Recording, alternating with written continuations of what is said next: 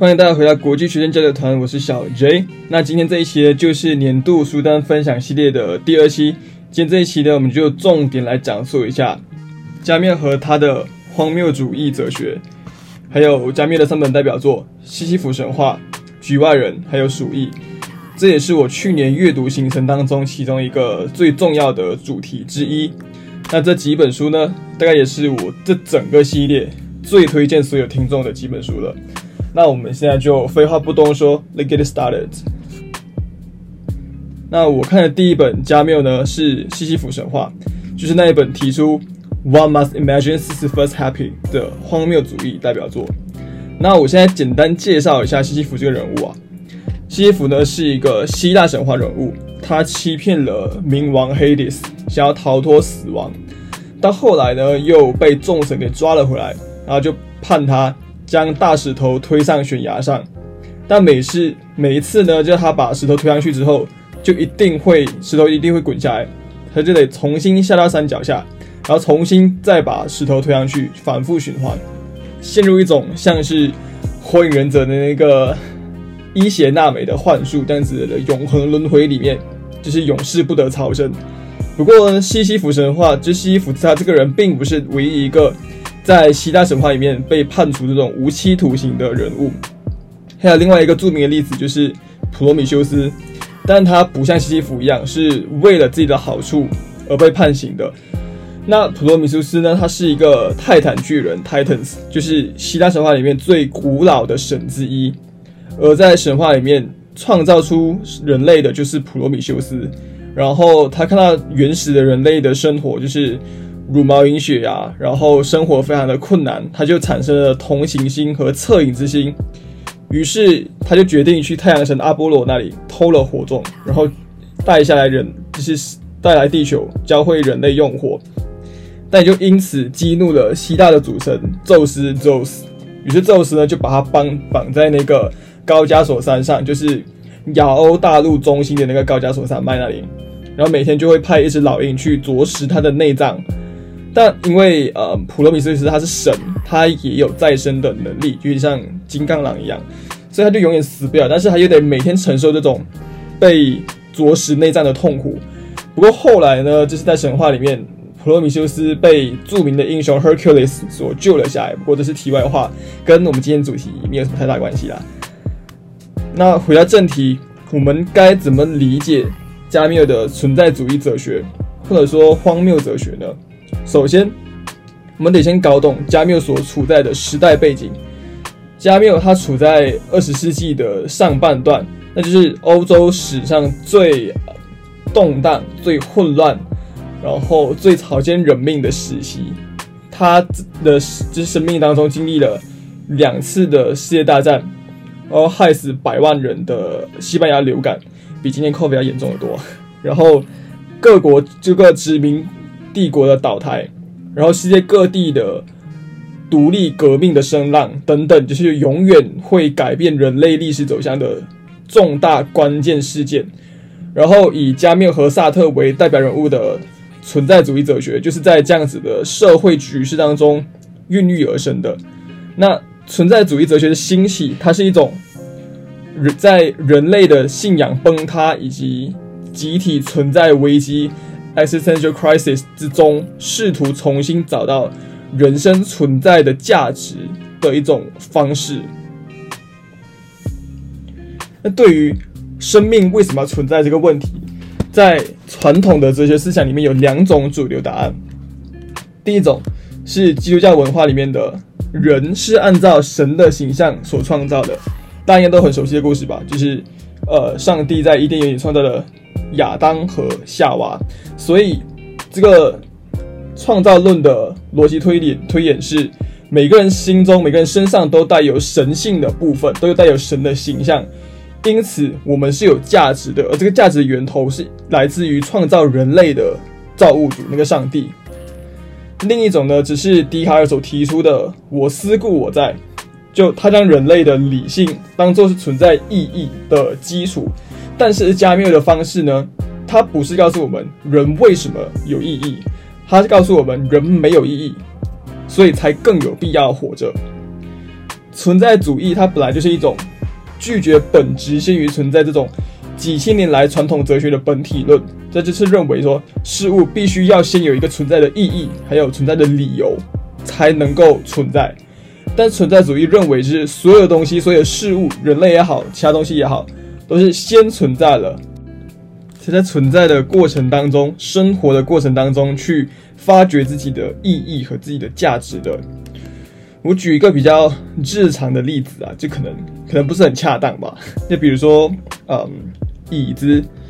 古典哲学家就认为人是在脑子里先有了椅子的概念，椅子的理型就是最完美的椅子。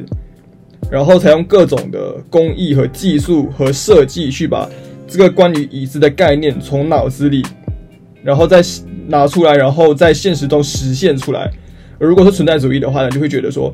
根本不存在什么先就是先天的 transcendence 的椅子的概念。我就是走累了，然后随便那个地方坐一会儿，然后坐着坐着发现，哎，如果我把我坐的地方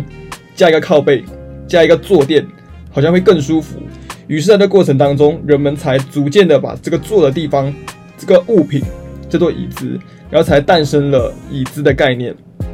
所以，通过这样子一个非常简单的例子，就可以让大家大致的了解一下这两种对于同一个事物的认知方式的差异。所以，我们把这换到我们之前的问题当中，就是生命为什么存在这个这个问题呢？存在主义的立场就是，生命价值是寻找出来的。不是你先天就有的，所以呢，我们说到这里要理解一个重点，就是存在主义哲学的起点就是承认人生是没有意义的，就是从人生的无意义感、荒谬感、虚无感才诞生了存在主义。那这里有几个看懂加缪的关键词：第一个荒谬感，第二个荒谬人，还有荒谬的生活。在西西弗神话第一章里面，加缪就向我们解释了什么是荒谬感、荒诞感。那在这里，我想先停下来，问大家一个问题：就是你们有没有在做一件事情，一件再普通不过的日常小事的时候，你突然停下来，然后开始想说，我为什么要做这件事情？这件事情我做的有意义吗？如果你有过上述的经验，你追问过这些问题的话。这就是荒谬感。All right，那荒谬感呢？就是根据加缪的解释，它就是在一种一成不变的、高度工业化的、机械化的现代城市生活里面去追问说：我们为什么要做这些事情？我们为什么要过我们现在正在过的这种生活？世界真的原处就是这样吗？我们嗯毫无选择吗？我们是不是只能按照所有人都在过生活的方式？来过我们自己的生活，所以《西西弗神话》开篇第一句，加缪是说的：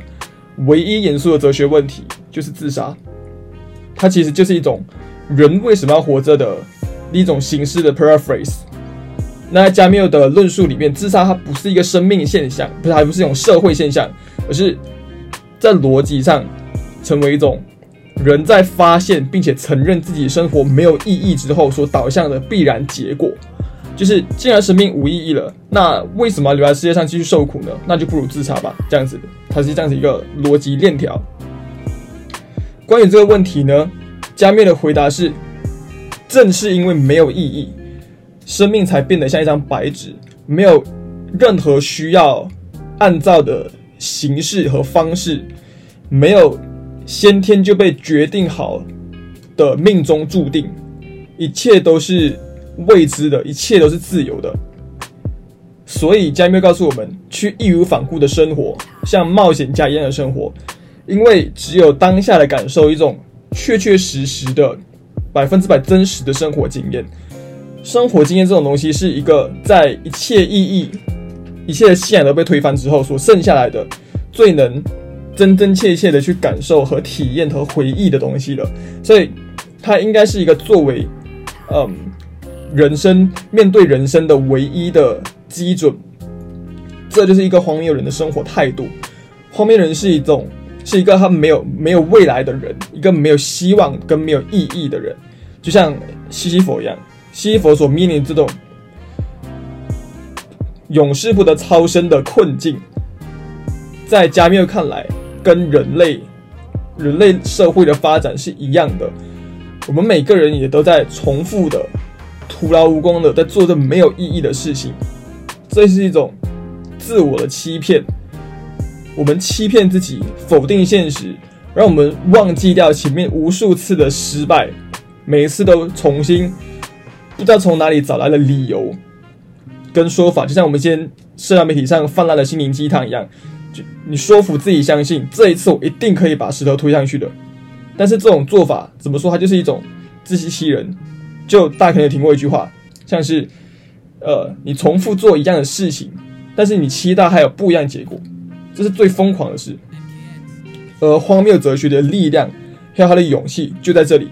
加缪不想要我们用盲目的希望和理想主义来欺骗自己，他想要通过揭示世界这种荒谬来迫使人们无比诚实的去面对现在的生活，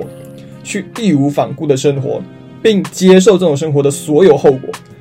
这就是荒谬人在拒绝意义和拒绝希望之后所拥有的自由。但这不是一种享乐主义的哲学，在加缪的思想里面，人不仅仅要作为生活的主人，也要勇敢的去承担一切自由所附带的一切责任。所以，存在主义哲学是畸形的，也是勇敢的，它是一种向死而生的哲学。而荒谬的生活又是怎么样子的呢？西西弗作为荒谬人的象征符号。他要怎么面对这种永无止境的绝望呢？那存在主义给出的答案就是通过前面所说的，承认绝望，否定意义，否定价值判断，否定推石头作为一种惩罚的意义。我们不单单是反抗苦难本身，而是否定苦难作为苦难的意义。众神判处西西弗永远的在这里推石头作为一种惩罚，那西西弗就不如。充满激情的、快乐的推石头给你看，而西西弗他一旦快乐了，他就胜过了众神判处他的刑罚。他就是一种向生命的荒谬所发起的战争的号角。所以，死亡在荒谬哲学里面是生命唯一确认的事情，也是嗯人和生活的斗争的结束。那说到这里呢，基本上这些介绍就是。加缪在《西西弗神话》这本书里面所表达出来的思想核心，而且毕竟加缪是诺贝尔文学奖得主，而且是最年轻的文学奖得主，所以他不仅仅能够用《西西弗神话》这样的哲学散文来表达他的思想，他还可以用直接用故事、用小说去创造一个世界，用故事的进程和人物塑造来让你更深刻的理解他的思想。那他第一部小说《局外人》。的 outsider，或者也可以叫异乡人，说的就是这样子一个实实在在的荒谬人的故事。这本书呢，其实在我们之前做的《月亮与六面士》的解析里面，有没有稍微提过一点？但这本书的开篇第一句和西西弗神话一样，非常的具有冲击力。他第一句话就说：“今天妈妈死了，也可能是在昨天，我不记得了。”那他的故事大纲呢，就是在说主角是一个善良温驯。非常佛系，对一切都非常冷漠的好人。那他在卷进了一起莫名其妙的谋杀案之后，他确实杀了人，只是他的我说莫名其妙是指他的动机。在后来审判的过程当中，他的罪行因为他的母亲过世期间没有展现出足够的痛苦而被放大，然后检控方就将他描述成一个十恶不赦、有违人伦的恶魔。而主角在庭讯期间也感受到这种荒谬和疏离。的感觉，然后他没有做辩解而被判了死刑，然后即使是到了被判死刑的时候，他也毫无反抗的念头。那加缪通过故事里这个主角作为荒谬主义的载体，刻画了他是怎么理解以及面对死亡、道德、社会眼光还有生活的，也同时是在讽刺诸如像法庭、社会道德的这样子的庞大的公权力。自认为有权判定谁值得活下去，谁不值得活下去，这样子的一种，嗯，对生命的霸权。至于另外一本书呢，《鼠疫》，故事就稍微复杂了一些。如果说局外人的核心是揭露荒谬的人与这个世界的势不两立的关系。鼠疫的主题就是在发现荒谬之后，对抗生活的希望和勇气。鼠疫的故事主线呢，就是某一天有一座城市，呃，发生了鼠疫，然后在因为鼠疫的关系，就被迫的与其他所有的地方都断开了联系。然后沉重的人在面对瘟疫还有孤立的双重打击下，每个人所做出的不同的反应和不同的行动。那这本书中主要刻画的瘟疫，不仅仅只是生物性的，还是社会性和心理性的。有些人，比如说里面的主角里奥医生，他就选择将生命的价值放在第一位，努力的去和瘟疫抗争。有些人是置身事外，拒绝承认瘟疫的存在，或者想要想尽一些办法逃出去。有些人呢，深陷在与爱人还有亲人失联痛苦当中无法自拔。有些人宣扬这是上帝的惩罚，我们应该接受。所以在这里，在这本书里面，这座城市就是我们所生活的牢狱，就是西西弗的悬崖，而瘟疫就是我们生活当中那些使生活再也一去不复返的巨变的 new normal。而这座城里的众生相，就是人类在面对灾祸的时候种种反应。这本书真的非常非常值得看。就是如果你在听完我这一期节目，或者是我这一整个系列之后，你想要选其中一本，就一本书来看，我一定会向你疯狂安利。你其他书都可以不用看，你要看《鼠疫》这本书。尤其是对于我们现在所身处的时代这几年来说，我们生活就正像《鼠疫》里面描述这个城市一模一样。这两三年来，我们同样生活在瘟疫当中。封城、解封、疫苗不打疫苗、变种、各种后续的风波，然后我们身边的关系的疏离，以及各种疯狂的变化之中。不过这本书呢，如果你要仔细分析，可能也是得独立做一集，甚至做好几集。就是里面每个主要角色的人物性格，还有他的行为曲线，都有它的意义所在，所以我觉得非常有代表性的，然后也非常值得探讨。不过在这里。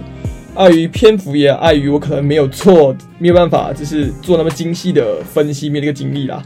所以我还是觉得就此打住就好了。不过再还再说一句，就是鼠疫赞，真的要去看。然后到现在，呃，先感谢各位的收听。那这里也需要打一下预防针。我做这些阅读分享、书籍分享的，从来不是一种什么专家或者。嗯，知识分子的姿态在分享我只是把一个我这样子一个哲学小白，在看完这些书之后，最真实、最 genuine 的想法给记录下来，给说出来而已。所以有哪些可能有些大佬，这些在这些方面比较有了解、比较有钻研的大佬，听到我这一期的话，或者是听到我们其他节目，他觉得说我的 fuck，这些人在说什么鬼？这些书根本就不是这个意思，不是这样理解的，也没有关系，我承认。那就请你们，呃，如果发现我们有什么错误的、错误理解的地方，欢迎评论或者是私信告诉我们，让我们可以更好的承认我们错误，更好的学习。就像我们的国际学生交流团的 Instagram bio 那样，我们写的“学而不厌，怼人不倦”。那一样的，关于这个存在主义这个主题呢，最后我也来分享一下，就是接下来我计划所要看的书。在众多的存在主义哲学家当中，我最感兴趣的是丹麦哲学家 Søren Kierkegaard。一方面，他是最早提出存在主义思想的人，所以他算是这一个哲学流派的开山鼻祖；二来，同时他也是一位神学家，所以他的哲学观是从他的信仰跟神学观当中去反哺、哺育出来的，是深深根植于他的基督教思想背景的。然后，但萨特跟波伏娃，我有机会也会看一看，尤其是我对波伏娃那本《人总是要死的》那本小说非常有兴趣。OK，那到这里我先小小也可以预告一下，下一期的主题会是尼采，感兴趣的朋友就不要错过喽。我们下期再见，拜拜。